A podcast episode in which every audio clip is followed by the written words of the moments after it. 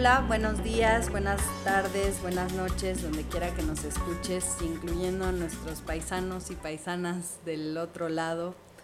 Bienvenidos y bienvenidas. Esta es la novena edición de Disidencias en Sintonía. Yo soy Ana Limraz. Eh, hoy hablaremos de un tema que nos concierne o que debería eh, eh, importarnos a todos y pues eso es la trata de personas.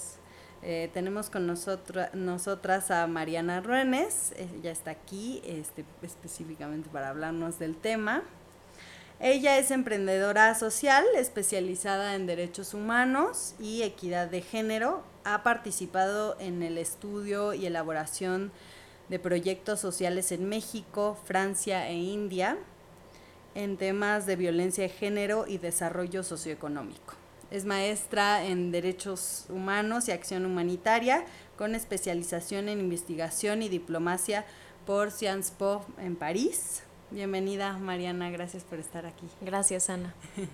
Y bueno, para iniciar el tema en cuestión, em, pensé que sería un, un buen momento para porque creo que no todo el mundo sabe qué es la trata de personas. A lo mejor entrarle un poco a la definición del, del problema, si pudiéramos empezar por ahí, Mariana. Claro, comencemos. Es importante además definirlo porque creo que es un delito que, que pensamos que sabemos exactamente qué es, pero tiene muchas implicaciones.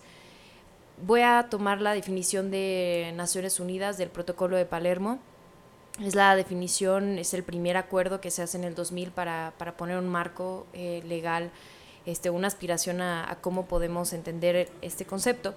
Y em, para hacer, simplificarlo, eh, por el tiempo que, tenemos, el espacio que tenemos para definirlo, lo vamos a definir en tres cosas importantes que hay que entender. La primera eh, consiste en una serie de verbos o de acciones. Dice, se trata de la captación, transporte, traslado, recepción de personas. Eh, todos estos verbos implican el que una persona o grupo de personas, es decir, dos o más, llevan a cabo estas acciones de reclutamiento, de traslado, de acogida, recepción de personas con el fin de llevar a una persona a un punto final de explotación.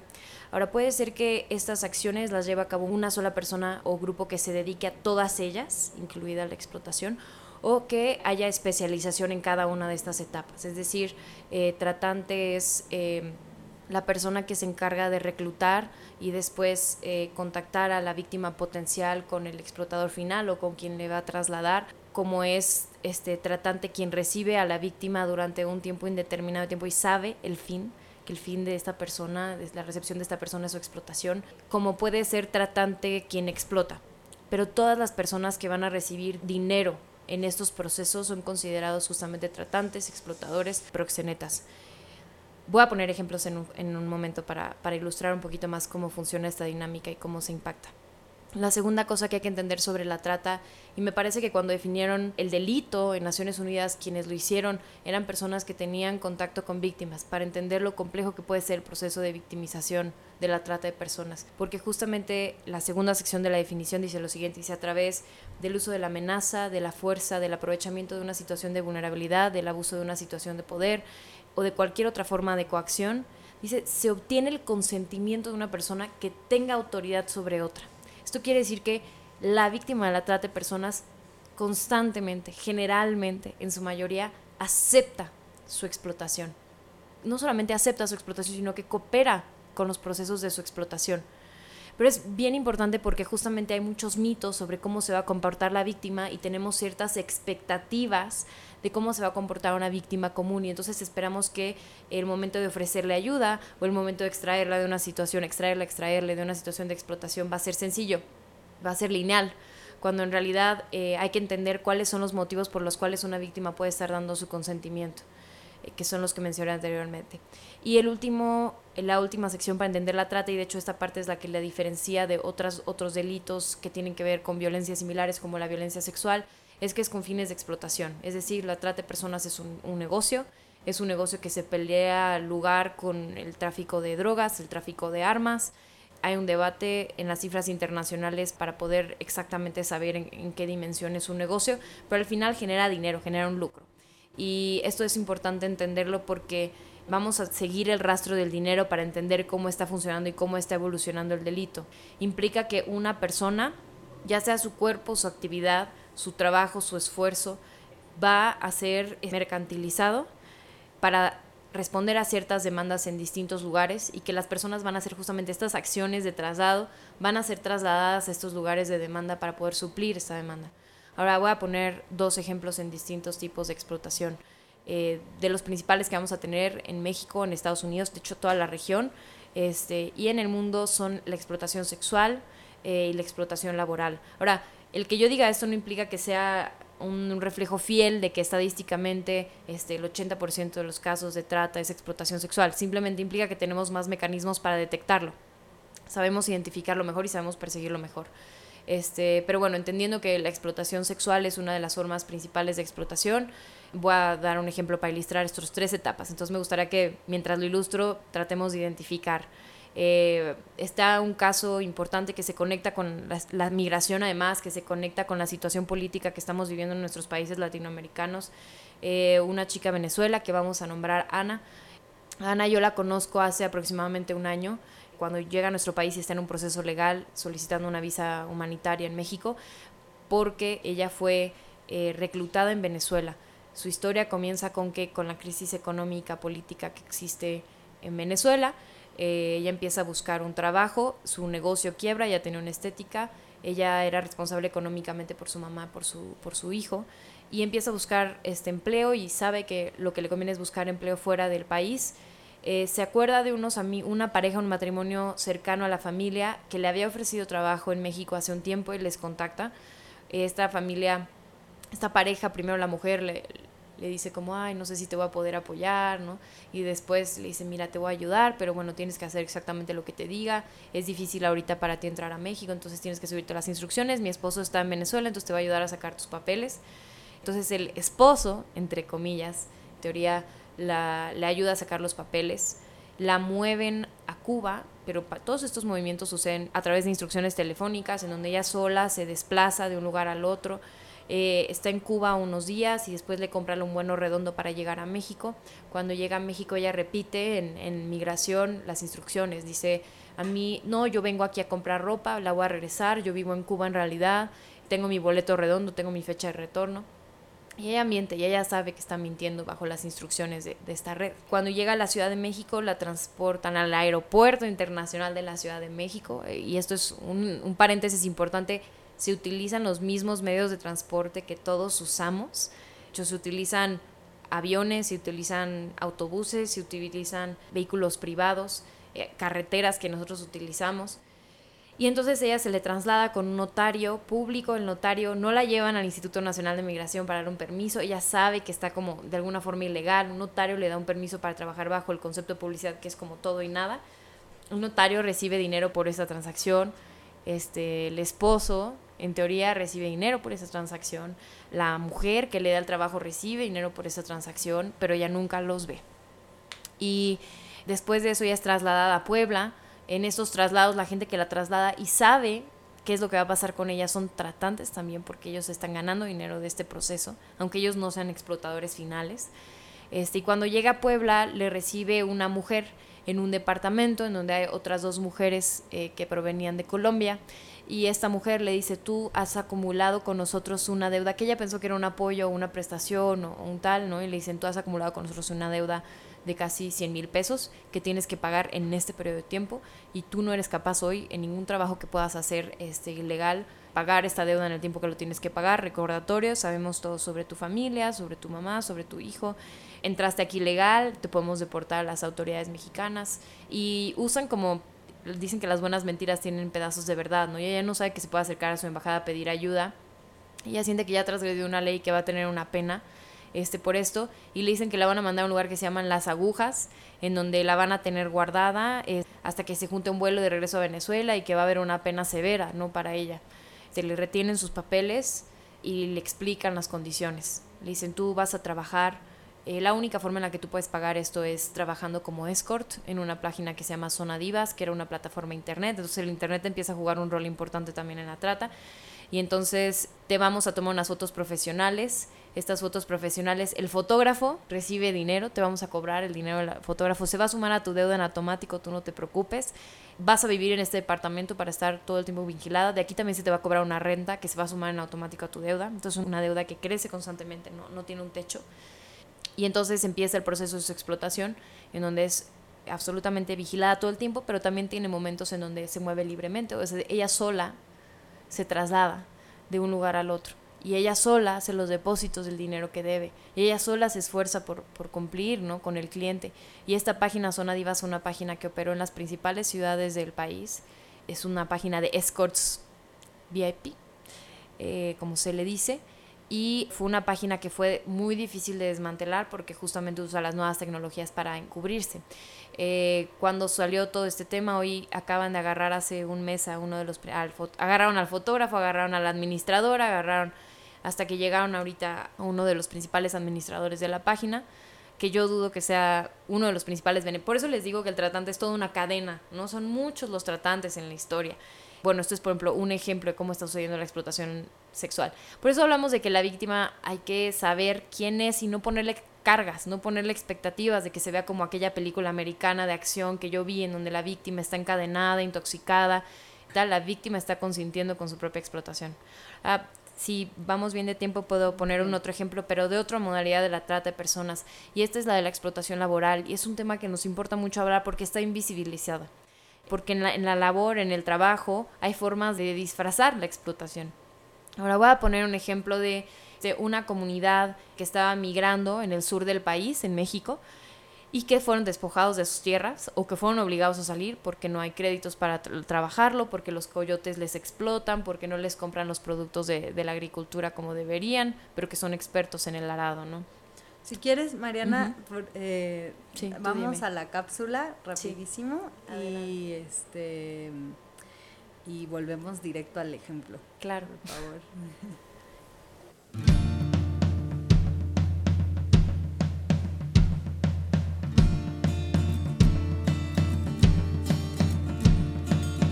Hola, ¿qué tal? Me presento, soy Mariana y les doy la bienvenida a un episodio más de esta cápsula titulada Del otro lado.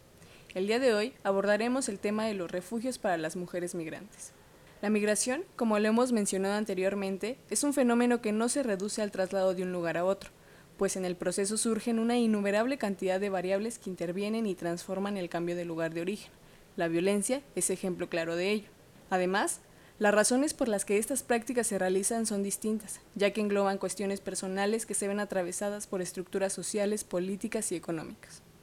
La cuestión de los refugios para mujeres, pero no solo de ellas, es un intento por rescatar la seguridad y estabilidad de quienes salen de casa, y en este caso, es pertinente resaltar, no siempre lo hacen solas, a diferencia de los hombres, pues ellas, en ocasiones, salen con sus hijos.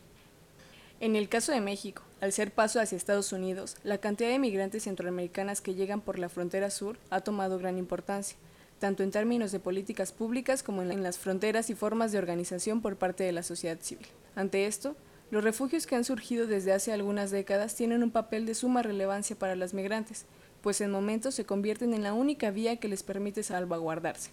Sin embargo, no todos estos centros de apoyo cuentan con el respaldo de instituciones gubernamentales, dejando, por tanto, buena parte de ellos a la buena voluntad de la ciudadanía pues son quienes buscan a través de donativos de cualquier tipo el sustento que les permita continuar con el apoyo para el programa de quienes transitan por el país de forma indocumentada. Además, estos centros en su mayoría no cuentan con perspectiva de género, lo cual impide comprender las necesidades específicas de las mujeres migrantes, al menos, digamos, en temas de privacidad. No obstante, Dado el reducido presupuesto y falta de voluntarias y voluntarios, la perspectiva de género se ve encapsulada por factores ajenos a la organización interna de estos espacios. Resulta urgente entonces la construcción de centros que permitan brindar oportunidades de realizar una vida con la menor cantidad de trabas posibles, donde éstas no se vean reducidas o influenciadas por el simple hecho de residir al otro lado del sitio que las vio crecer. Así también es urgente la integración del Estado en la cuestión de derechos humanos de las migrantes, cubriendo las respectivas problemáticas, tanto que incitan a cambiar de origen como el recibimiento y oportunidades con las que cuentan al llegar no solo a México, sino a cualquier país que pueda darles mayor oportunidad. Platiquemos más sobre estos refugios y conozcamos algunos en la siguiente cápsula, del otro lado. Volvemos con Disidencias en Sintonía. Mariana nos iba a platicar sobre un otro de los ejemplos de explotación laboral en la trata de personas. Adelante, Mariana.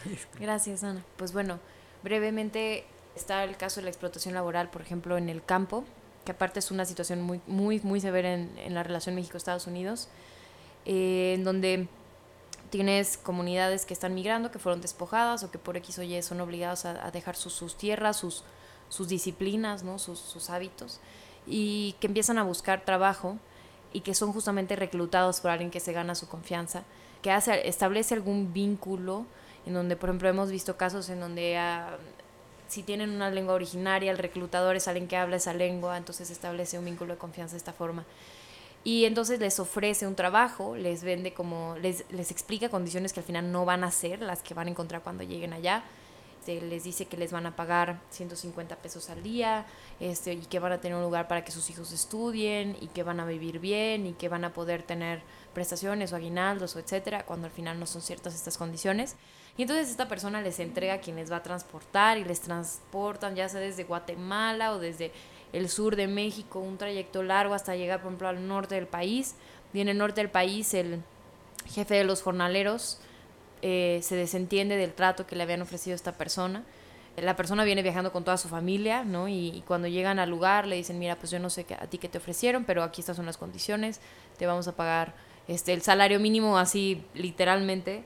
Eh, pero le dice, eh, o sea, sí le paga el salario mínimo, pero le dice, veo que no traes tus herramientas, entonces te lo voy a descontar, ¿no? Y le dice, oye, llevas trabajando tanto tiempo y no estás cumpliendo la meta de, de todo lo que tienes que cosechar, entonces pues tienes una deuda y entonces empiezan a, a, encontrar formas de darle la vuelta a los vacíos legales que existen y a los vacíos de procuración de los derechos laborales para poder explotar. Y entonces al final les tienen viviendo en condiciones de vida infrahumanas, en hacinamiento, es decir, muchísimas personas viviendo en un, en un mismo lugar, este, sin acceso a agua, trabajando con pesticidas sin ningún tipo de protección. Y al final, el jornalero, la jornalera decide quedarse porque no tiene opción. Y el jefe de los jornaleros sabe esto. Y me encantaría nada más poner aquí algo para indignarnos todos. Eh, tengo un amigo que justamente hizo un documental en Guerrero sobre la situación del campo. Y tiene una entrevista en donde a cámara sale hablando el jefe de los jornaleros, diciendo con orgullo mi, mi labor es abrirle paso a, a, estas mujeres en particular, porque yo contrataba mujeres jornaleras, este, darles empleo, ¿no? Porque vienen de la sierra, porque sin mí no tendrían trabajo y tal. Y por otra parte, corte, este, tienes a la mujer jornalera que dice, nos tienen como animalitos, pero como no tenemos opción, tenemos que aceptar. Y entonces, aquí hay que hablar de una industria que se da golpes en el pecho diciendo que les ayuda, ¿no? A personas, pero que si esta persona está en una situación de vulnerabilidad, aquí el empresario lo que está haciendo es explotar la vulnerabilidad, no le está ayudando. Y entonces esto es como algo bien importante que hay que tomar en cuenta porque tenemos empresas que tenían certificación, por ejemplo hay una que se llama Nidedit, que ha sido mi obsesión este año, 2017 eh, cerrada, porque tenían registrados más de 150 jornaleros y jornaleras, los primeros testimonios decían casi 400 trabajando en estas condiciones, casi en tienda de raya, literalmente, donde ya ni siquiera se les pagaba, sino que intercambiaban el trabajo por cosas básicas, o sea, condiciones pre-revolución.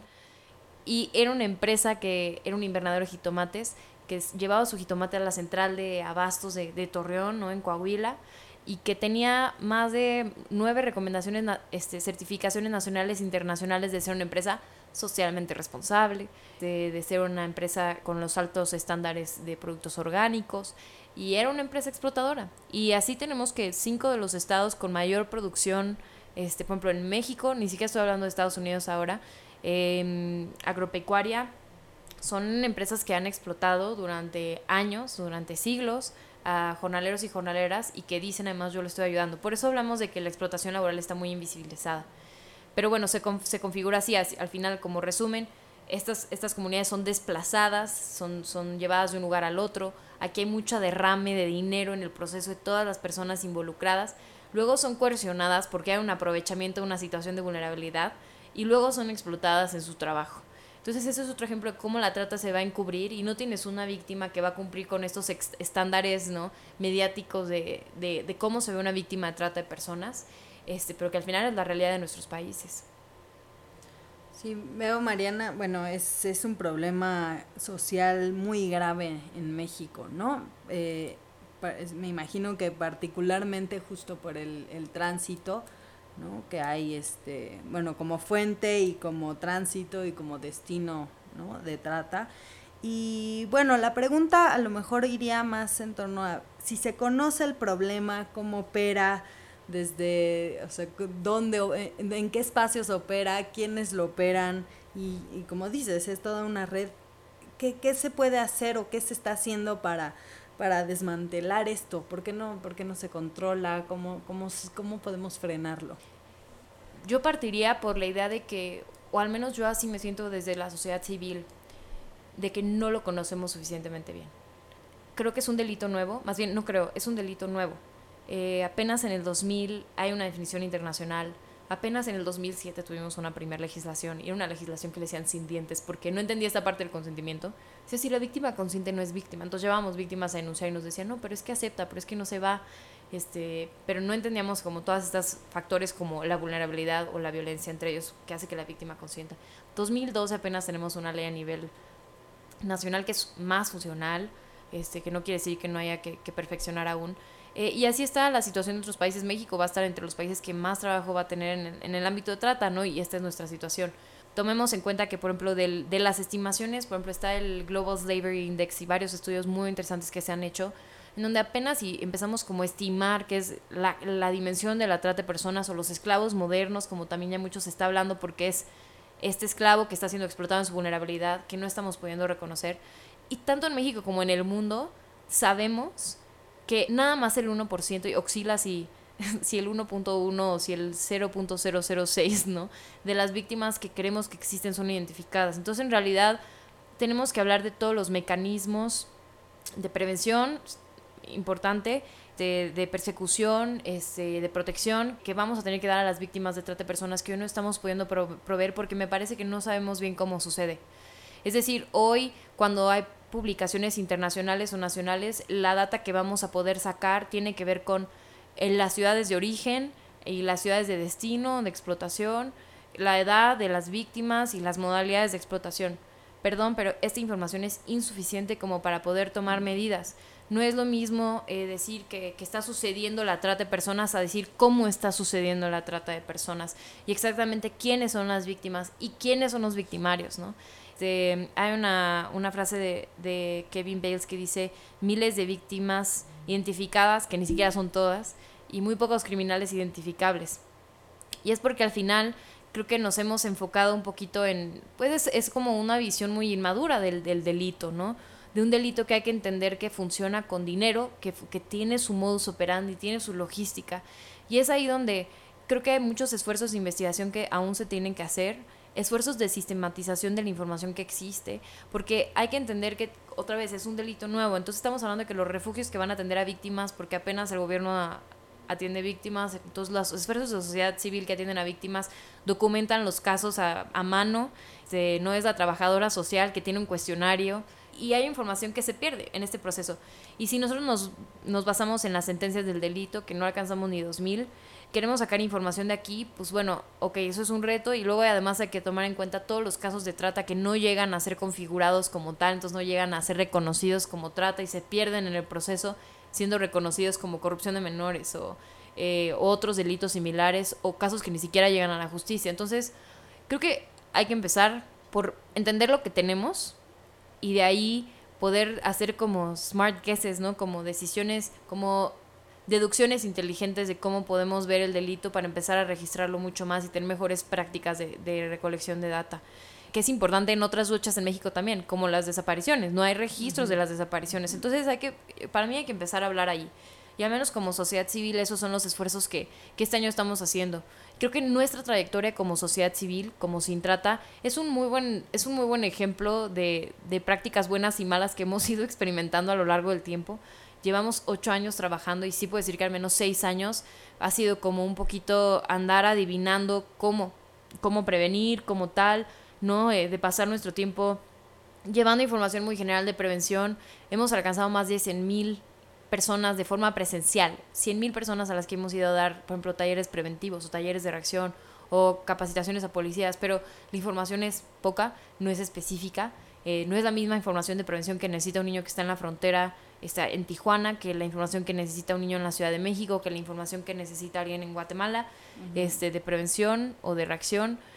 Este, y cada vez que íbamos a un lugar, pues no era suficiente. Entonces, hay, hay un reto muy grande y creo que se vive mucha yo siento mucha frustración, al menos desde nuestro puesto en desde sociedad civil, frustración de ver los esfuerzos de gobierno que luego no reciben continuidad o emoción también de ver lo que se puede hacer pero que no se está haciendo.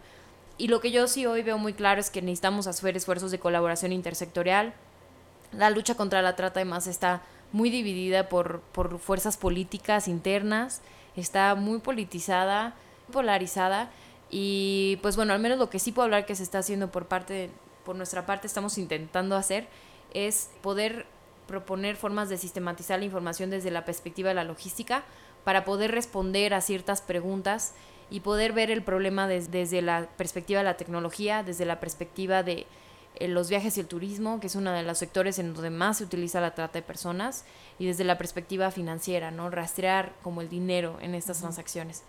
Entonces, pues bueno, ahorita nos encontramos, la verdad es emocionante, sueno frustrada y sí estoy frustrada, pero, pero es emocionante también las cosas que hemos podido descubrir acerca de cómo ha evolucionado el delito, cuál es la vida de una víctima hoy y cómo podemos entonces diseñar estrategias más eficientes para, para combatir el delito.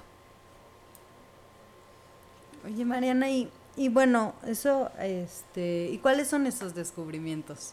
Digo, ahora que tenemos, nos queda un poquito de tiempo en esta, en esta, eh, en este bloque, este, ¿cuáles son los descubrimientos que te emocionan? eh,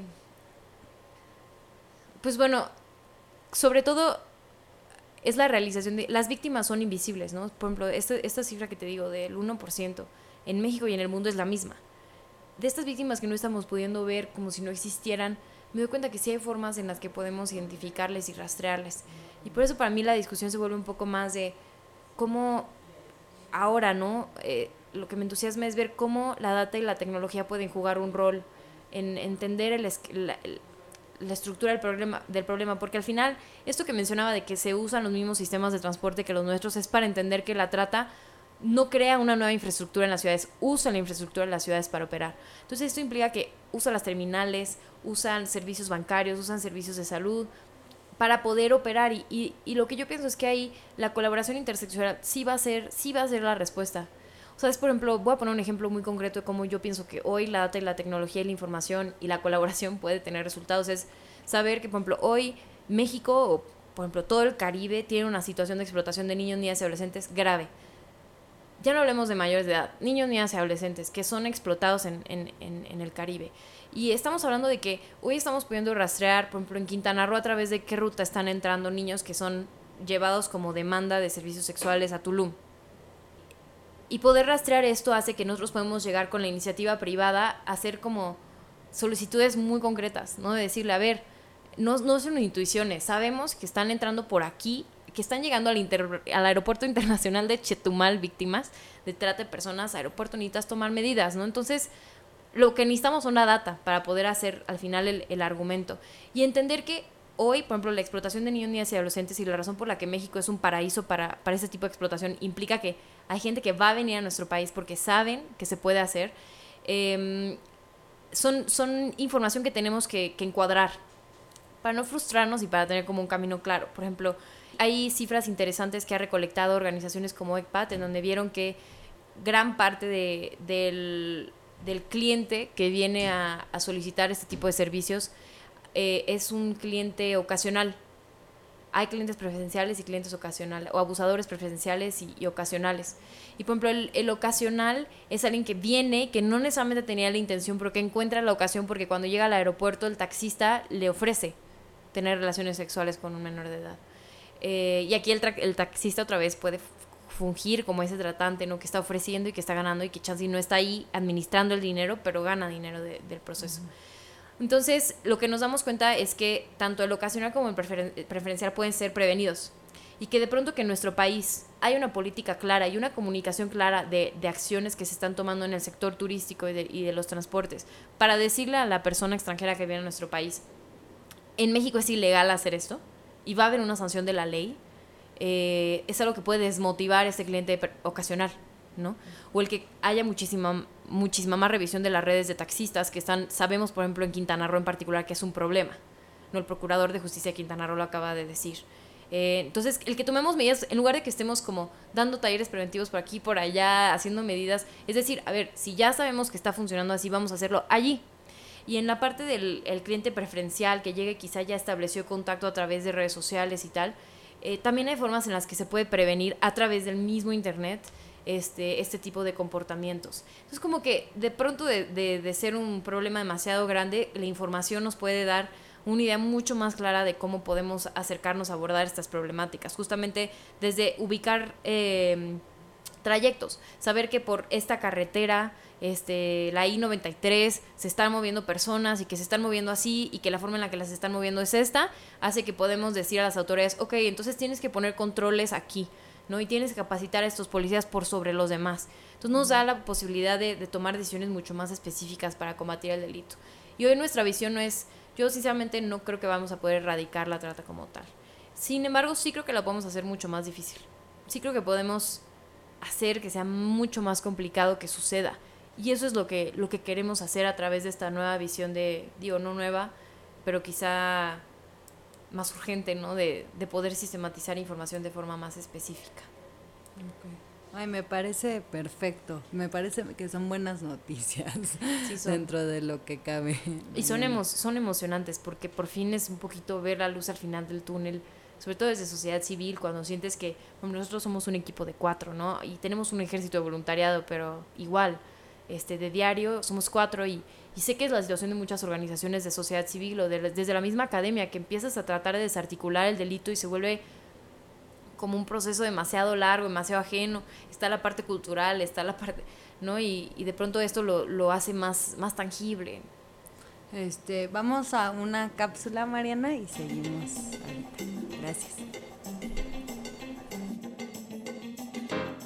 Hola, sean bienvenidos a la cápsula de amor disidente. Yo soy Shadani y el día de hoy hablaremos un poco sobre el amor romántico y la trata de personas. El proceso de captar y enganchar a las personas para la trata es complejo y bien organizado. En la mayoría de los casos, la víctima es enganchada a partir de un tipo de engaño. Una forma muy utilizada de engaño es mediante el amor y el noviazgo. Ambos responden a normas y pautas dictadas por la sociedad, las cuales varían según el contexto cultural e histórico. Existen diferentes tipos de amor, sin embargo, el amor más común en las relaciones de noviazgo es el amor romántico. Este tipo de amor coloca a la pareja como lo mejor que podría pasarle al ser humano en la vida y sitúa la idea de amor en pareja como necesaria para alcanzar la felicidad. El amor romántico se encuentra basado en mitos, por ejemplo, necesitamos una pareja para estar completos porque no estamos completos o el amor lo puede todo, por ejemplo, hasta cambiar una persona, y presenta los celos y el control como formas de expresar amor por la pareja, entre muchos otros. En el contexto de trata con fines de explotación sexual encontramos la figura del loverboy. La Asociación Acción contra la Trata define al loverboy como un sujeto captador y o proxenta que se gana la confianza de una mujer o una niña con el objetivo de ganar dinero mediante su explotación sexual.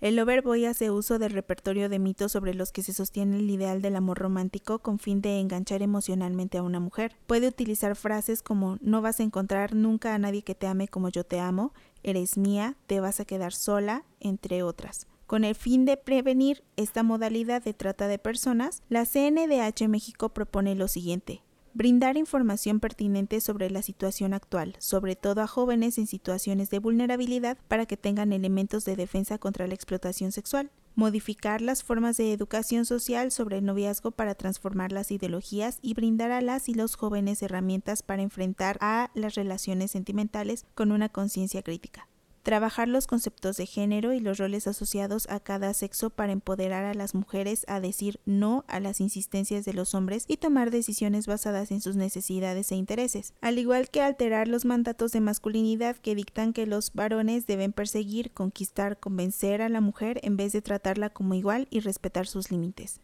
¿Qué opinas de estas recomendaciones? ¿Agregarías alguna otra? Compártenos tu punto de vista con el hashtag Disidencias en Sintonía. Nos encantará leerte. Esto es todo por mi parte. Continúa con Disidencias en Sintonía. Yo soy Shadani y te espero en la próxima cápsula. Adiós. Volvemos a Disidencias en Sintonía, aquí con Mariana de Sintrata. Y Mariana, eh, me surgía la, la pregunta eh, sobre, bueno, ¿y qué, qué hacemos también las personas que, que no somos eh, organización de la sociedad civil, no somos gobierno, no estamos como, no somos investigadores de, de la policía, ¿no? ¿Qué, qué, qué podemos hacer si la, las personas en general este, para enfrentar este problema? Bueno, hay, hay bastante más que podemos hacer, creo que de lo que normalmente se, nos podemos imaginar. Eh, les puedo dar números de denuncia y podemos hablar de cosas para identificar víctimas y tal, pero me encantaría aprovechar este espacio para hablar de algunas medidas que no son convenientes, pero que son medidas que, que no nos damos cuenta de todo, de todo el impacto que pueden tener en cadena eh, y que tienen que ver con nuestros consumos. Justamente hablábamos de la trata de personas como un negocio, ya hablábamos de la situación de vulnerabilidad de las víctimas, hablamos de cómo no se ven muchas veces como, como les esperamos, hablamos también de cómo eh, muchas veces son explotadas con su consentimiento, pero son explotadas porque no tienen otra opción, porque no tienen otra forma de salida. Eh, y justamente para eso hay que hablar de, de, de, la forma en la que consumimos nosotros, porque al final estos mercados son detonados por, por la demanda. Y cuando hablo de esto, di el ejemplo también de Nidedit, que era un, invernadero de jitomates. Eh, nuestros consumos van desde la fruta y la verdura que compramos, este, la ropa que compramos, el sexo que compramos. Eh, y creo que hay ciertas preguntas que hay que hacernos y ciertas cosas que hay que tomar en cuenta cuando lo hacemos. Y, de, y además ver que hay una relación entre lo que es sostenible y, y lo que es ético pensando en la protección de los derechos humanos de todos. Es decir, que las decisiones que yo tome eh, pensando, en, pensando en los derechos de las personas que van a estar involucradas en los procesos de producción y distribución de todos los productos que compro, también van a ser, por lo general, van a estar conectadas con tomar decisiones que al final protejan también el medio ambiente, que proteger el medio ambiente también es una forma de asegurar los derechos humanos, porque dentro de nuestros derechos está el poder tener acceso a un aire limpio, el poder tener acceso a este, los recursos naturales que nos ofrece la tierra. Entonces quisiera como hablar de de esta visión de los derechos humanos en donde nos podemos cuidar justamente con nuestros comportamientos y nuestros hábitos económicos. Eh, y es bien importante no justificarnos en este proceso y, y una forma de, de, involucrarnos y tomar acción, eh, de tomar acción en este sentido es este, informarnos justamente de, de todas, las, todas las cosas que compro. Eh, de dónde vienen, quién las hace, dónde está la persona que las hace, les pagan bien o no, este, lo que estoy haciendo tiene sentido que, lo consuma. Eh, ¿Por qué? ¿Por qué lo estoy consumiendo así y no de otra forma? Y hay, hay cosas muy, hay medidas que podemos tomar para protegernos de esto, ¿no? Entonces, por ejemplo, desde el mundo textil creo que es un gran ejemplo. Hoy en México, de hecho, yo, nosotros, de hecho, como sociedad civil, cuando investigábamos la explotación textil, pensamos que no pasaba tanto en México, sino en países en, este, en Asia, este, que se da muchísimo más la explotación textil y que de hecho son los lugares en donde casi toda la ropa que luego traemos puesta viene. Pero al, al parecer hay un problema también en México de mismas marcas mexicanas, que acaba de salir un caso, por ejemplo, que tenían a niños en una maquila en Puebla, siendo explotados eh, laboralmente. Y, y, creo que aquí lo que hay que decirnos es, estas industrias de fast fashion, eh, las que ya conocemos, por ejemplo, las industrias de Inditex, eh, que casi nadie quiere dejar porque justamente es fácil, es cómodo, es accesible, es conveniente, eh, y la ropa está bonita, eh, pero muchas de estas empresas movieron sus, sus fábricas en Asia a lugares en donde hay muchísima vulnerabilidad eh, y ellos lo que dicen es que estamos generando empleo. En realidad lo movieron allá porque es muchísimo más barato hacerlo y hay que preguntarnos por qué es más barato. Y si es más barato para la, A veces llega un producto, por ejemplo, una, una camisa, y nosotros la compramos además de todo en remate porque todo se tira a la basura y quieren sacarlo. Y si yo estoy pagando 100, 150 pesos por una camisa, no hace sentido este, el precio que yo estoy pagando con el precio desde su producción hasta su distribución y hasta que llegue a mis manos. Y ahí hay que preguntarnos, el precio que yo me estoy ahorrando, si alguien más lo está pagando por mí, porque no es gratis. Esos son precios que se pagan, pero quién lo está pagando es lo que hay que ver. Y hay que ver cómo nosotros podemos estar en este punto de explotación final en donde yo por querer ahorrarme este 300 pesos o 200 pesos en comprar algo que además va a ser de mejor calidad, que además me va a durar más tiempo y no va a necesitar comprar, o cosas más básicas que, o sea, por eso tiene que ver con nuestros hábitos de consumo y, vivir de una forma más sostenible en general. Eh, pero darnos cuenta que estos precios que yo me estoy ahorrando, alguien más los está pagando. Y darnos cuenta que además podemos influenciar estas industrias de una forma mucho más sencilla de la que nos imaginamos. Podemos acercarnos a organizaciones de la sociedad civil locales y decir, oye, estas empresas, vamos a juntos mandar una carta o vamos a juntos este, pedir que esta empresa sea más transparente con sus procesos o voy a castigar a esta empresa porque no estoy de acuerdo con cómo lo están haciendo. Voy a castigar a esta empresa porque la forma en la que lo está haciendo está probablemente explotando a alguien más mientras dice como, wow, este, voy, a, voy ayudarles. Eh, y no caer como en estas trampas de la mercadotecnia, ¿no?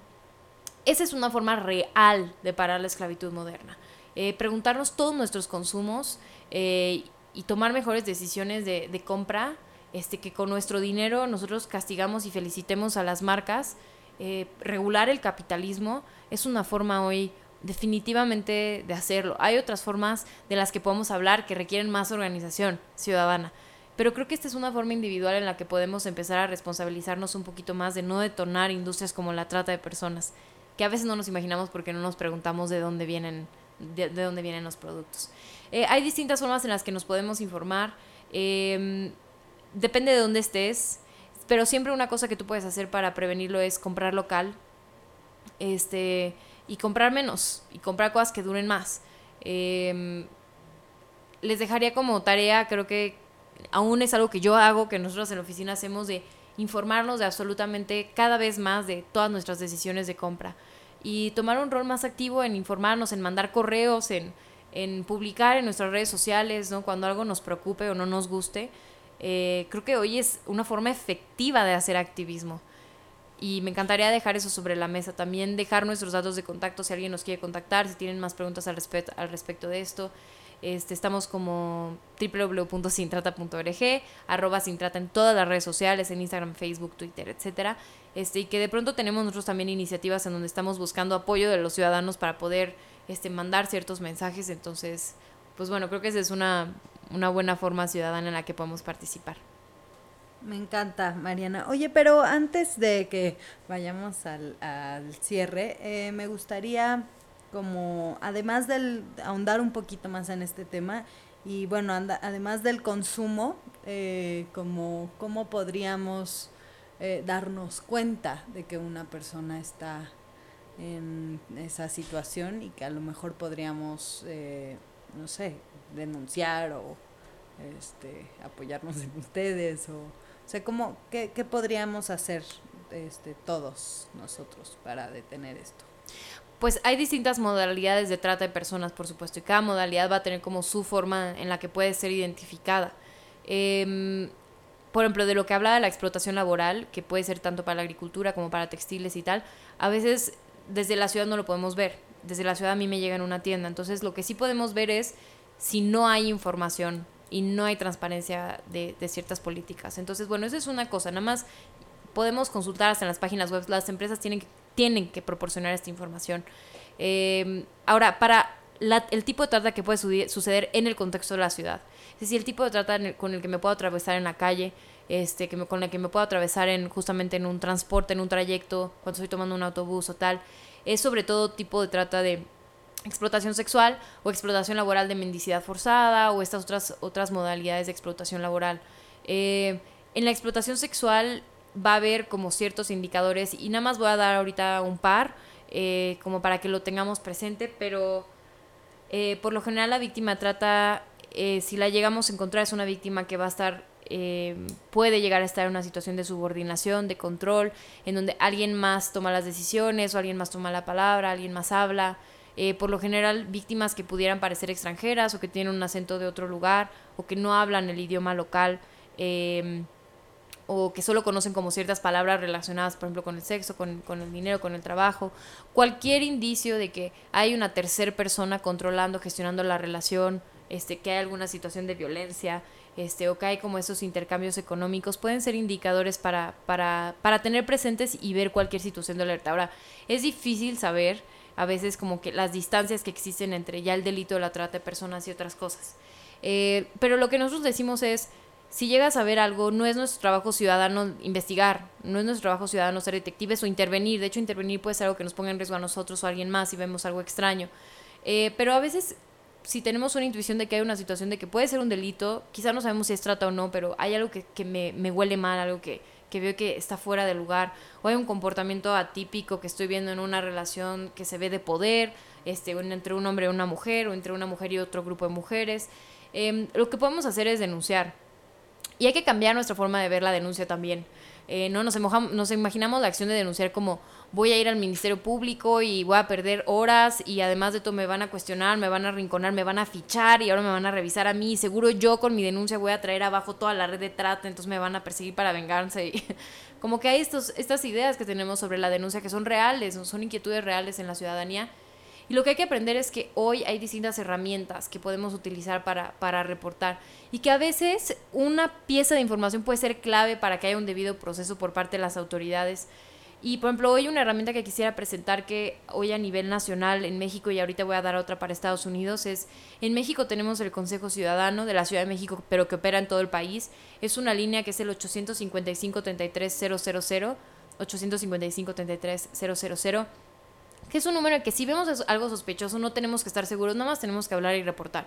Y va desde, oye, tengo una vecina que en realidad más bien son un grupo de personas que veo que están administradas por una persona, este, pero estamos hablando de cinco chicas que todas son extranjeras, que están moviéndose a deshoras, que pasan por ellas automóviles en este, en este tipo, tal. Este, de pronto escucho cosas que me hacen parecer que están bajo algún tipo de control algún tipo de coerción. Entonces como que no estoy tan segura, pero veo que utilizan siempre este auto rojo que tiene esta, estas dos placas, me explicó. Entonces yo hablo y yo digo, oye, vi esto extraño, yo trabajo en la tienda de enfrente y estoy viendo este comportamiento que me parece anormal. Entonces yo llamo y yo reporto y no pasa nada, no tengo que dar mi información, no tengo que dar mis datos personales, es una denuncia ciudadana y el Consejo Ciudadano se acerca a la policía local, se acerca a los investigadores este, correspondientes y les da esta información a nombre del Consejo Ciudadano, a nombre de la ciudadanía organizada. Entonces, este es un mecanismo que ha resultado efectivo, es un mecanismo que desatora muchos procesos que a veces no, no, existe la información suficiente para continuar. Entonces les diría, eh, cualquier comportamiento atípico, cualquier menor de edad en una situación de prostitución es, es ilegal. No hay que, ni siquiera hay que preguntarnos si está ahí porque quiere, si no, si le están controlando o no. Este, es ilegal, no existen niños ni niñas prostitutas, prostitutos. Este, entonces hay que reportar estas cosas, ¿no? Em, y en Estados Unidos y en el resto de América Latina eh, me encantaría poner a su disposición eh, una herramienta en línea de reporte este, que se llama Crime Stoppers, está en casi todos nuestros países eh, y es una línea en donde nosotros a través de Internet podemos hacer un, un vaciado de información, podemos poner la información que sabemos, la información que no sabemos no pasa nada, pero todas estas, esta data se vuelve nuestro poder ciudadano. Por eso hablaba de la importancia de la data que si empezamos a poder tener información mucho más específica y entre todos, sabiendo que como ciudadanos tenemos ojos en todas partes, vamos a poder accesar la información de una forma mucho más eficiente. Y además, no tenemos que ir con la policía local a denunciar, sino que también al darle esta información a un organismo externo, autónomo, es este organismo el que puede al final este, hacer los procesos de de seguimiento este, de, la información que están proporcionando, ¿no? Entonces, bueno, en México daría el Consejo Ciudadano 855-33-000. Este, en Estados Unidos y en el resto de América Latina está Crime Stoppers, que hacen un trabajo que, que yo reconozco mucho. Eh, y pues bueno, esa es una forma en la que podemos identificar la trata en el contexto de las ciudades. Perfecto, Mariana. Bueno, pues muchísimas gracias, la verdad, este, por este, por este tiempo. Eh, por toda la información que nos viniste a, contar.